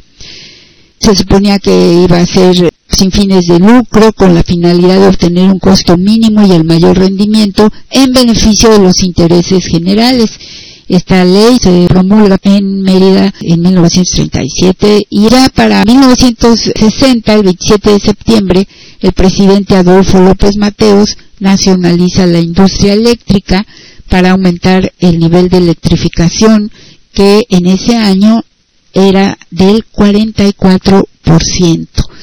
Entonces, ¿cómo se da esa nacionalización? ¿Cómo ocurre? ¿Qué pasa? pues que el secretario de Hacienda, Antonio Ortiz Mena, toma posesión de la compañía mexicana de luz y fuerza motriz. Obviamente hubo muchas situaciones, pero nadie la vio venir tampoco en ese tiempo, porque lo que hizo el presidente López Mateos, junto con un equipo, su equipo de Hacienda y todo, fue empezar a comprar subrepticiamente, de manera silenciosa, que no se fueran a dar cuenta nadie, las acciones de esas compañías. Así lo hizo, compró las acciones. Una vez que ya tenía hecho todo eso, pasó a hacer ya la oferta abierta de comprar el nove, fíjense, primero compró en 52 millones de dólares, pues estamos hablando de 1960, el dólar tenía otro valor y además el dinero valía más, era mucho dinero. 52 millones de dólares compra el 90% de las acciones de Mexican Lights and Power y, y, se compromete a saldar los pasivos de esa empresa que ascendían a 78 millones de dólares. Así que él pagó por las acciones del American and Frank Power fue de 70 millones de dólares y la negociación fue cerrada con el compromiso de las empresas de invertir en México el dinero que recibieran para evitar una excesiva exportación de divisas. Y finalmente se termina por comprar, por adquirir las 19 plantas generadoras que daban servicio al Distrito Federal y a los estados de Puebla, México, Michoacán, Morelos e Hidalgo. 16 plantas hidráulicas y 3 térmicas, varios cientos de líneas de transmisión y distribución y subestaciones receptoras, transformadores de distribución, 15 plantas hidroeléctricas, 3 plantas termoeléctricas, en fin, hasta el edificio de la esquina de Melchor Ocampo y Marina Nacional de la Ciudad de México y todos los demás inmuebles, inmuebles de estaciones y plantas termoeléctricas e hidroeléctricas, así como equipos y materiales de oficina, todo fue comprado de las siete empresas administradas por la compañía impulsora de empresas eléctricas. Y así, el 1 de septiembre de 1960, el presidente López Mateos anunció la reforma al artículo 27 constitucional. En total fueron como 650 millones de dólares lo que se gastó en ese momento.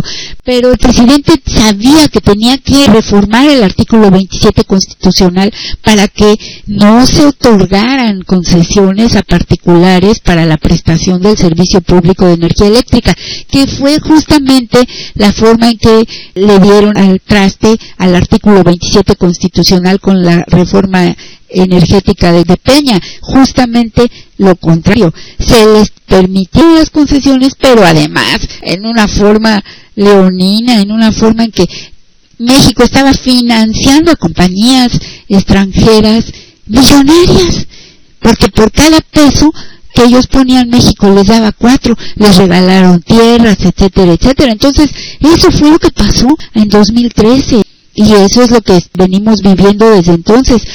Por eso es importante la reforma otra vez al 27 constitucional. Por eso es importante que pase la reforma energética del presidente López Obrador, porque ahí está siempre la tentación de estos para seguir haciendo negocios a nuestras espaldas y dándoles todo el poder a las compañías extranjeras para que vengan aquí a hacer negocio, pero además se lleven el dinero al extranjero y además nos cobren a nosotros una millonada por el servicio. ¿Creen que hizo bien o hizo mal el presidente López Obrador?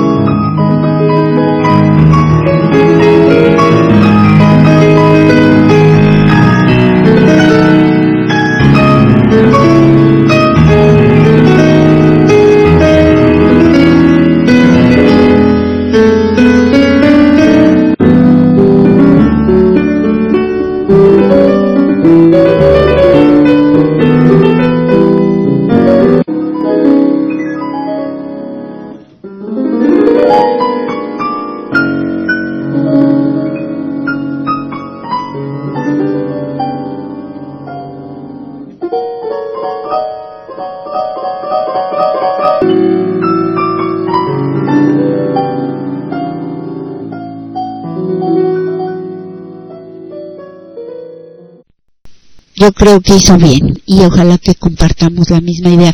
Pero además para aquellos que dicen que no es lo mismo comprar que nacionalizar. Claro que siempre que hay una nacionalización hay una compra. Y de todas formas cuando se expropia, cuando expropió Cárdenas el petróleo, hubo una indemnización, una deuda por indemnización que tuvo que pagar y por eso la gente fue, llevó sus gallinas, sus borreguitos, sus anillos de boda, lo que tenía la gente para ayudar al presidente comprendieron muy bien de qué se trataba, aún los más pobres y los más analfabetas en su momento, porque una cosa es no haber tenido la oportunidad de ir a la escuela y otra ser tonto, bien que entendían y que entienden, y por eso apoyaron al presidente para pagar esa deuda. Entonces, estos mentirosos, como esa señora que se siente segunda tiple, o el otro fulano, o todos ellos mintiendo, no es más que su rabia, su envidia, su desesperación, porque el hombre al que odian, el pueblo al que detestan y desprecian, están saliendo adelante. Y somos mayoría y vamos a seguir. Y esto es solo el comienzo de la cuarta transformación. Costó muchas vidas, en su momento las transformaciones en México han costado muchas vidas desde la independencia, pasando por la guerra de reforma, pasando por la revolución, millones de muertos y mucha sangre y mucho dolor. Esta transformación es toda una odisea que se da después de muchos años de lucha, eso sí, de mucha revolución de conciencias, para poder hacer la transformación de manera pacífica. Ha costado mucho y es lo que cuesta. Por eso se requiere estrategia, se requiere táctica y estrategia, porque si no, tiene que optarse por la violencia, pero desgraciadamente los muertos siempre los pone el pueblo. No queremos que haya más muertos que tenga que poner el pueblo, aunque, como lo dice el Nacional Mexicano, un soldado en cada hijo te dio, llegado el momento, somos capaces de todo, pero lo que busca un líder humanista como López Obrador es precisamente evitar el derramamiento de sangre. Él nunca, durante el tiempo que fue un activista, un líder de la oposición, permitió que el pueblo saliera lastimado. Cuando los apedrearon, cuando a él le tocó una pedrada en la cabeza, lo descalabraron, él optó por la retirada para que no lastimaran a la gente. Siempre ha sido esa su posición, todo de manera pacífica. Hoy, por ejemplo, también, aunque lo dijo con toda firmeza, México no es tierra de conquista, aquí no van a venir a comprarnos ni a emplearnos, no somos empleados de nadie, mi único amo es el pueblo, dijo López Obrador y se lo dijo claramente en su cara al señor este de Iberdrola, pero podemos hablar, porque los contratos se tenían que litigar en cortes internacionales, no aquí. Todo lo hicieron de manera leonina a su favor. Entonces era muy difícil ganar la batalla en ese terreno y además con toda la oposición aquí a favor de ellos y en contra y con los jueces corruptos. ¿Qué había que hacer? Pues lo que hizo López Obrador, comprar esas plantas y empezar a producir por parte de de los mexicanos. Muchas mentiras se están diciendo ahora, unas de un cierto tipo en México para despistar a los que no se toman la molestia de buscar la información, de saber realmente lo que pasa y exacerban sus odios y sus antipatías, porque una cosa es que les caiga mal a Andrés Manuel, su modo de hablar, o que tengan desconfianza, y otra el odio aberrante, irracional, y que por eso sean capaces de asumir todo lo que les dicen en contra para justificar ese odio irracional que sienten que tienen, esa antipatía, ese egoísmo de que no quieren que los otros, los más desprotegidos, sean felices, que se creen superiores a la gente, eh, lo acusan de las cosas más aberrantes. Y a los que están en el gobierno de Morena y a todos nosotros que hemos votado por él, si hasta quemarnos vivos quieren, y aplauden cuando alguien dice eso y le desea la muerte a López Obrador o a cualquiera de nosotros, los que ellos dicen son chairos. Pero entonces las mentiras van en un cierto sentido en nuestro país puras mentiras. En España se dice una cosa, al mundo se dice una cosa, los expertos, los analistas, no es falso lo que dice el presidente. ¿Y cómo puede el presidente probar que lo que dice es cierto? Porque lo ha venido demostrando todos estos años que lleva en los que la luz bajó y con los problemas que había.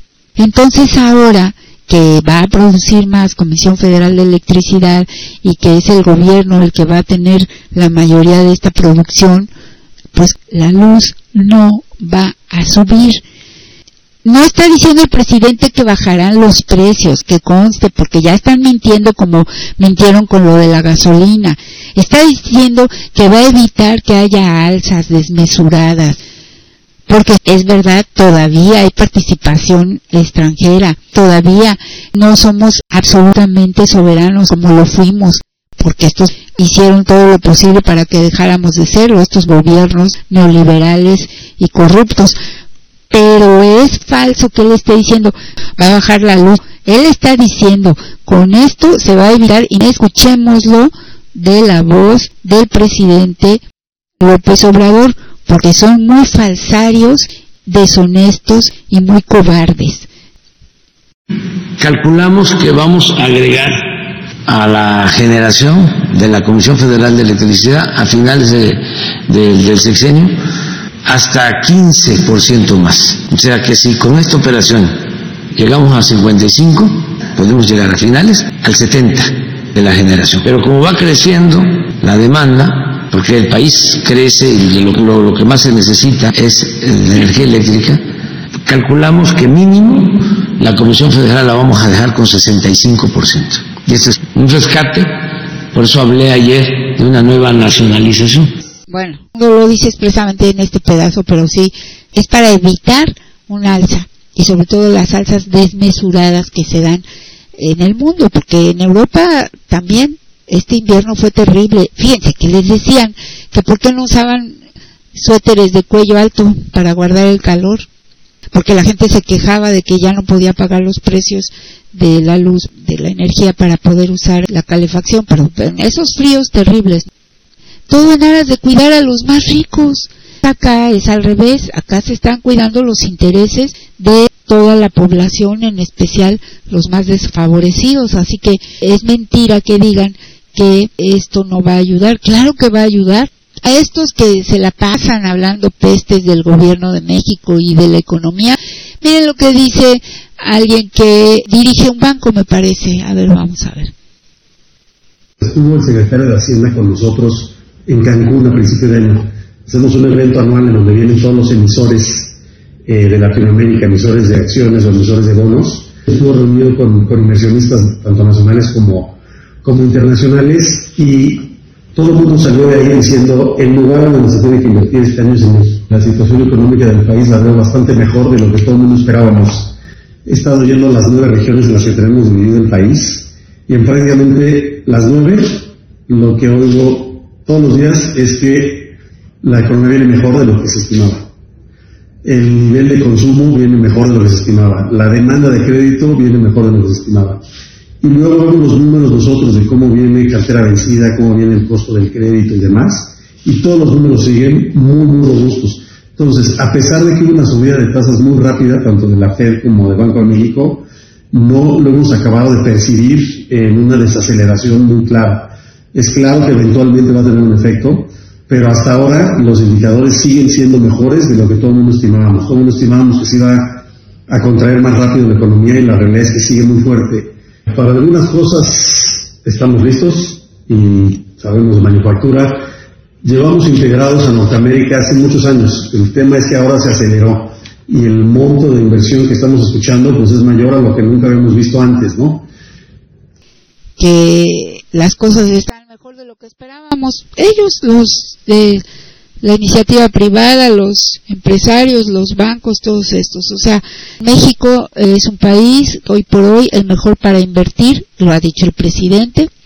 ¿A quién vamos a creer? Vamos a creer las mentiras que en conjunto pactan todos ellos para desacreditar al gobierno del presidente López Obrador, para descalificar cada acción, cada paso que da o vamos a creerle al presidente que nos está con hechos ratificando cada día que por el bien de todos, primero los pobres, pero sin excluir a ninguno de nosotros, porque a todos nos ha convenido esta política de no robo, no saqueo, no corrupción y el dinero alcanza para todo y para todos. Que tenemos mucho por delante, claro, pero le vamos a creer a esta gentuza que sentó en su bancada en el Congreso de la Nación y además es muy feo que lo diga y soy mujer. A mí no me importa que digan que esto es violencia de género porque eso es una absoluta ridiculez.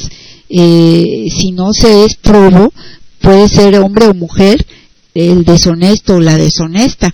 Y en este caso usan a mujeres para que estén ellas con los cabilderos, como lo hizo el PRD con esa fulana deshonesta que sentó ahí junto al cabildero de la precisamente de una de estas compañías extranjeras, una compañía italiana, ahí estaba el fulano sentado con su portafolio de esos en los que traen el dinero que les dan de moches, ahí en plena sesión en el Congreso. Si son capaces de esa deshonestidad, de ese cinismo, ¿ustedes pueden esperar alguna verdad de parte de esta gente, de los dipoclaudios? Por supuesto que no. Era Edna Díaz, la fulana que metió al cabildero de la eléctrica italiana Paolo Salerno al recinto de los diputados. Y ellos acabaron confesando que Salerno les redactó partes de sus iniciativas eléctricas. Y esta diputada y la otra, creo que la Zavala de Fecal, argumentan violencia de género y persecución política y se quedan a votar, aunque se les está descubriendo ahí que no tienen dignidad que deben de tener en la investidura parlamentaria para estar ahí, se quedan y votan en contra de la reforma del presidente López Obrador. ¿Y qué usan para descalificar y para desviar la atención de algo que es tan evidente y tan obvio? Pues historias como la de la casa del hijo del presidente López Obrador, que resultó ser una casa más bien de alguien que tenga una entrada de clase media alta en Estados Unidos y que era rentada. Ni siquiera es algo que haya adquirido y mucho menos recibido a cambio de nada. Pero con eso distrajeron, o trataron de distraer y esa era la conversación en las redes. Las mentiras en contra de una persona inocente además que el único pecado es ser hijo del presidente y que jamás se han metido en nada, que el presidente no los anda ahí oreando en ningún avión presidencial, ni andan en francachelas a costa del erario, ni los muestra ahí en el balcón presidencial como lo han hecho todos y les aplauden cuando van pasando ahí su séquito porque el presidente no invita a ningún séquito para que le aplauda.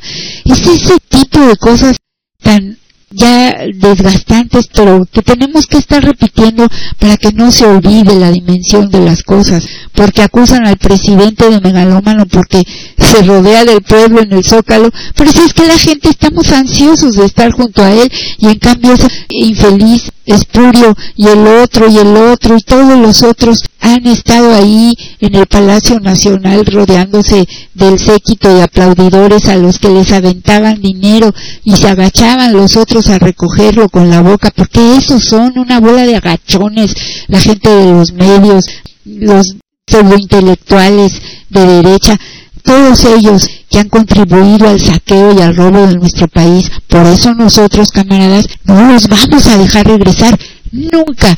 Y desde hoy ya tenemos que estar pensando en qué sigue, cuál es el proyecto, qué es lo que nos ofrecen el que vaya a tomar el lugar de López Obrador, porque ya no va a estar él y tenemos que ser nosotros los que saquemos la casta.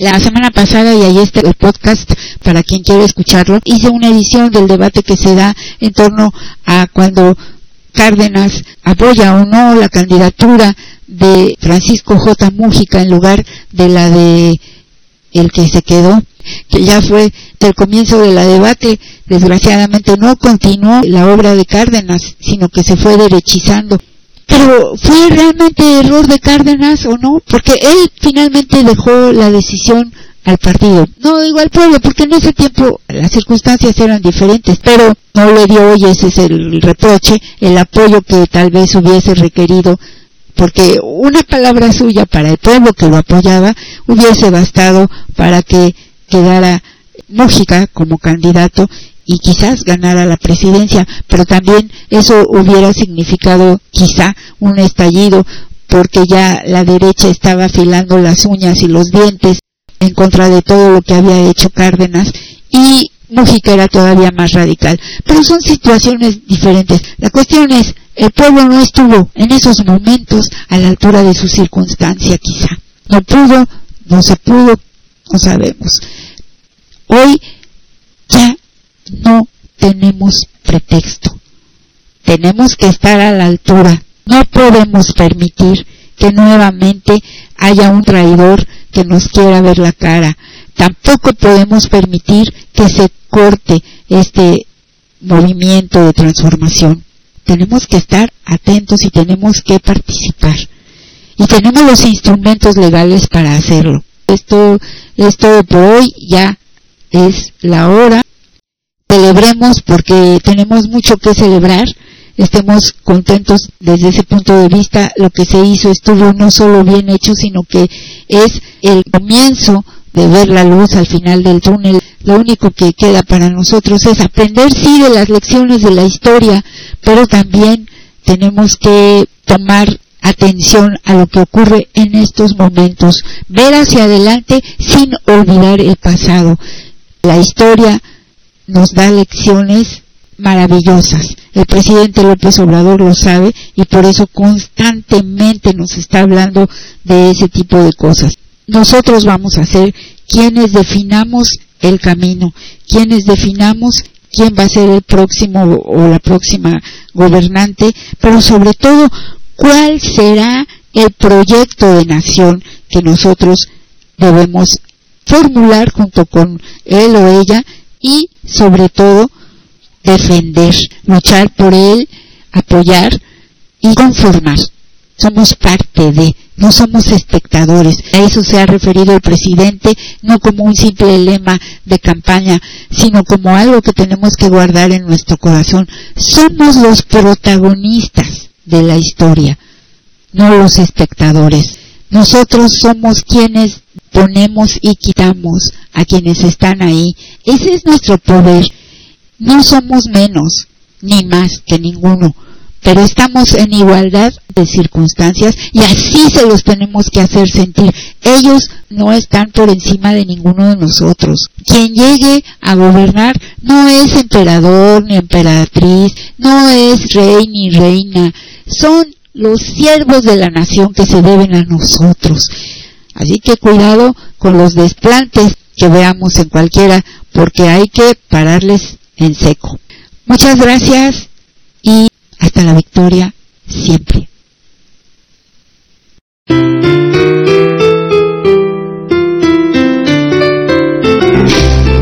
Entonces, camaradas, hay que revolucionar ahora.